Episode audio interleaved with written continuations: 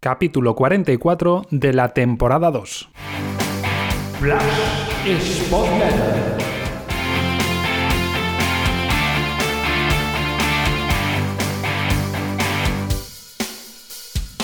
Hola, ¿qué tal Spotletters? Bienvenidos a una nueva entrega en esta ocasión tras la derrota nuevamente del Sporting en el Molinón ante la Ponferradina por 2 a 3. El primer punto que quiero abordar en este análisis postpartido es que es algo muy evidente que se viene observando durante toda la temporada. Las áreas están penalizando al Sporting y quizás en exceso, más de lo que merece, pero eh, por un lado, al igual que la temporada pasada, sigue teniendo problemas para anotar. Ante la Ponferradina anotó dos goles en un arreón en el inicio de la segunda parte, después de un partido en el que tuvo 21 ocasiones, 11 tiros a puerta, cerca de 40 centros y, al contrario que lo que sí ocurría al curso anterior, encaja demasiado y los rivales necesitan muy poco para marcarle y para hacerle daño. Hay muchas concesiones, errores que provocan eso y, por ejemplo, la Ponferradina consigue anotar tres tantos con cuatro tiros a puerta. En el primer gol, si vamos analizando uno a uno, se abandona el primer palo y el centro directo desde el córner pega en el poste, rebota en, en Rivera y en otro jugador de la Ponferradina que están ahí y con cierta fortuna eh, se consigue adelantar. Esto condiciona todo el partido porque es eh, un gol que llega temprano, que tienes que volver a remar contra corriente y ante una Ponferradina que ya estaba sentada en bloque medio bajo y que tiene todavía más eh, justificado ese contexto. En el segundo gol, pérdida de Pedro, que no es la primera, tiene varias en los últimos partidos, siempre una o dos por partido en campo propio, que supone, como en este caso, acabar encajando un gol o en otros alguna ocasión de peligro del rival se deja disparar demasiado fácil desde la frontal. Mariño, en lugar de despejar hacia un lado, deja el balón muerto. Está más rápido el delantero de la Ponfe que Valiente. Y después eh, de pegar el balón en el larguero, pues acaba rebotando entre el trasero, la pierna de, de Espiau, que consigue el 0-2. Es una desventaja que yo lo puse en un Twitter al, en un tuit al descanso, que, que era casi milagroso de remontar. Se consiguió lo más difícil que era empatar, pero después ya con el equipo desgastado para seguir siendo intenso en defensa, llega el tercer gol. A Johnny le cuesta seguir al lateral. Bogdan duda si ir a tapar ese centro del lateral o seguir con su parques naranjos. Se queda a medio camino. Babín no tiene los reflejos de al ver que Bogdan se adelanta ir a por Naranjo, que encima lleva varios segundos marcando con el brazo dónde quiere el centro y después le sale el tiro perfecto. Seguramente si remata 10 veces así, pues solo marca eh, en esa ocasión.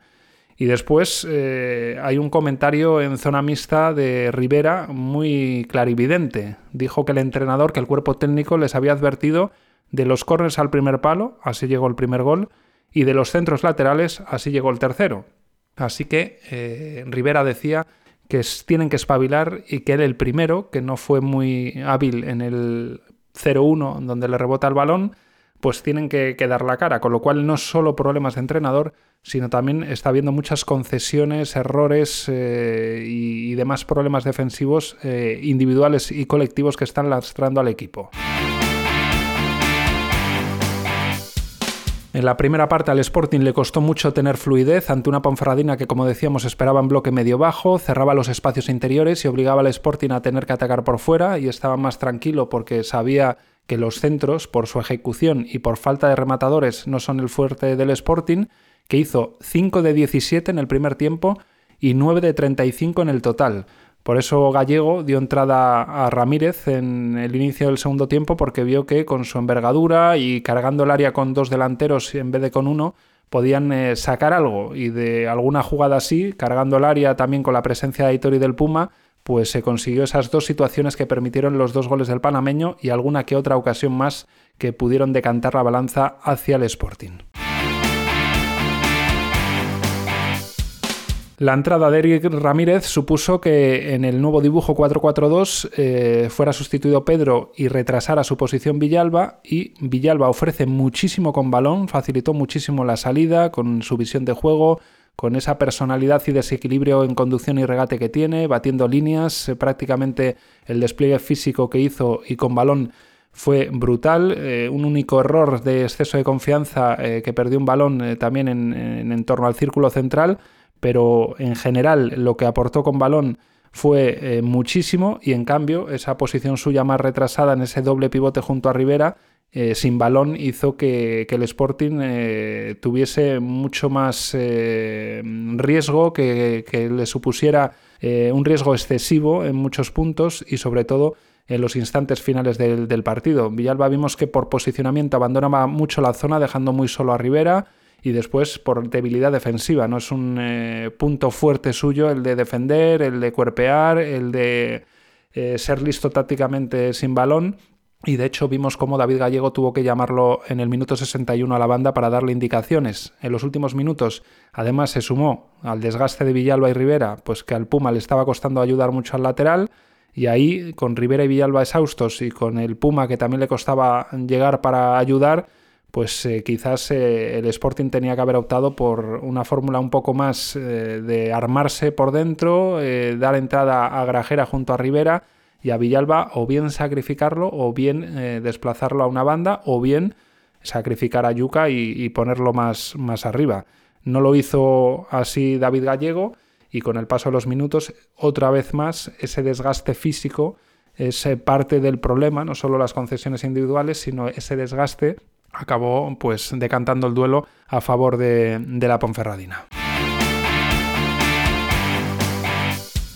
Y con este resultado, pues al Sporting prácticamente se puede decir que se le han ido sus opciones de, playoff. Es cierto que tiene a siete puntos la sexta plaza, pero el que está ocupando esa sexta plaza, que es el Girona, posiblemente va a tener un ritmo alto de puntuación y no va a tener, eh, digamos, un, playoff eh, barato, eh, posiblemente de 63-64 puntos mínimo, no vaya a bajar.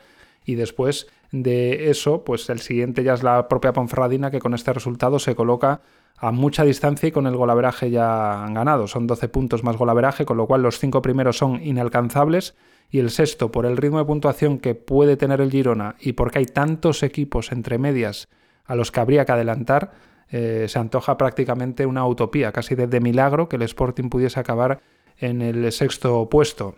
Y todo esto se le ha ido por dos eh, eh, vías al Sporting. Por un lado, por su sangría defensiva, por sus números defensivos, por ejemplo, un dato para contrastar. El Oviedo, con solo dos goles a favor más que el Sporting, es séptimo, acaricia el playoff a un punto, gracias a que tiene seis empates más que el Sporting y seis derrotas menos. Es decir, ha cambiado seis derrotas por seis empates. Esos seis puntos son los que le saca el Sporting porque ha ganado los mismos partidos. Ni por capacidad de victoria ni por capacidad goleadora está más arriba el Oviedo que el Sporting. Está por esa capacidad más eh, de, defensa y de, y de convertir derrotas en empates. Y después al Sporting se le ha ido en el Molinón. Son ya 21 de 42 puntos, es decir, se le han ido la mitad de los puntos en el Molinón. Y es que después de ganar los cinco primeros compromisos como local esta temporada, en los nueve siguientes, el Sporting solo ha ganado uno ante la Morevieta, y tres empates y cinco derrotas. Estos son 6 de 27 puntos en casa en las últimas nueve jornadas. Lo normal, tirando incluso para abajo, hubiese sido sumar 12-14 de 27 y con eso estaría sumando 6-8 puntos más y estaría en playoff. Para entender, por ejemplo, este pobre balance como local, el Sporting que como visitante es eh, bastante negativo, pues lleva en las últimas cuatro visitas, en los últimos cuatro desplazamientos, siete puntos de 12. Es decir, que en los últimos cuatro partidos fuera ha sacado un punto más que en los nueve últimos partidos como local. Siendo, como digo, muy, muy mal visitante el Sporting, porque antes de ese 7 de 12 tuvo 3 de 24, 3 empates y 5 derrotas.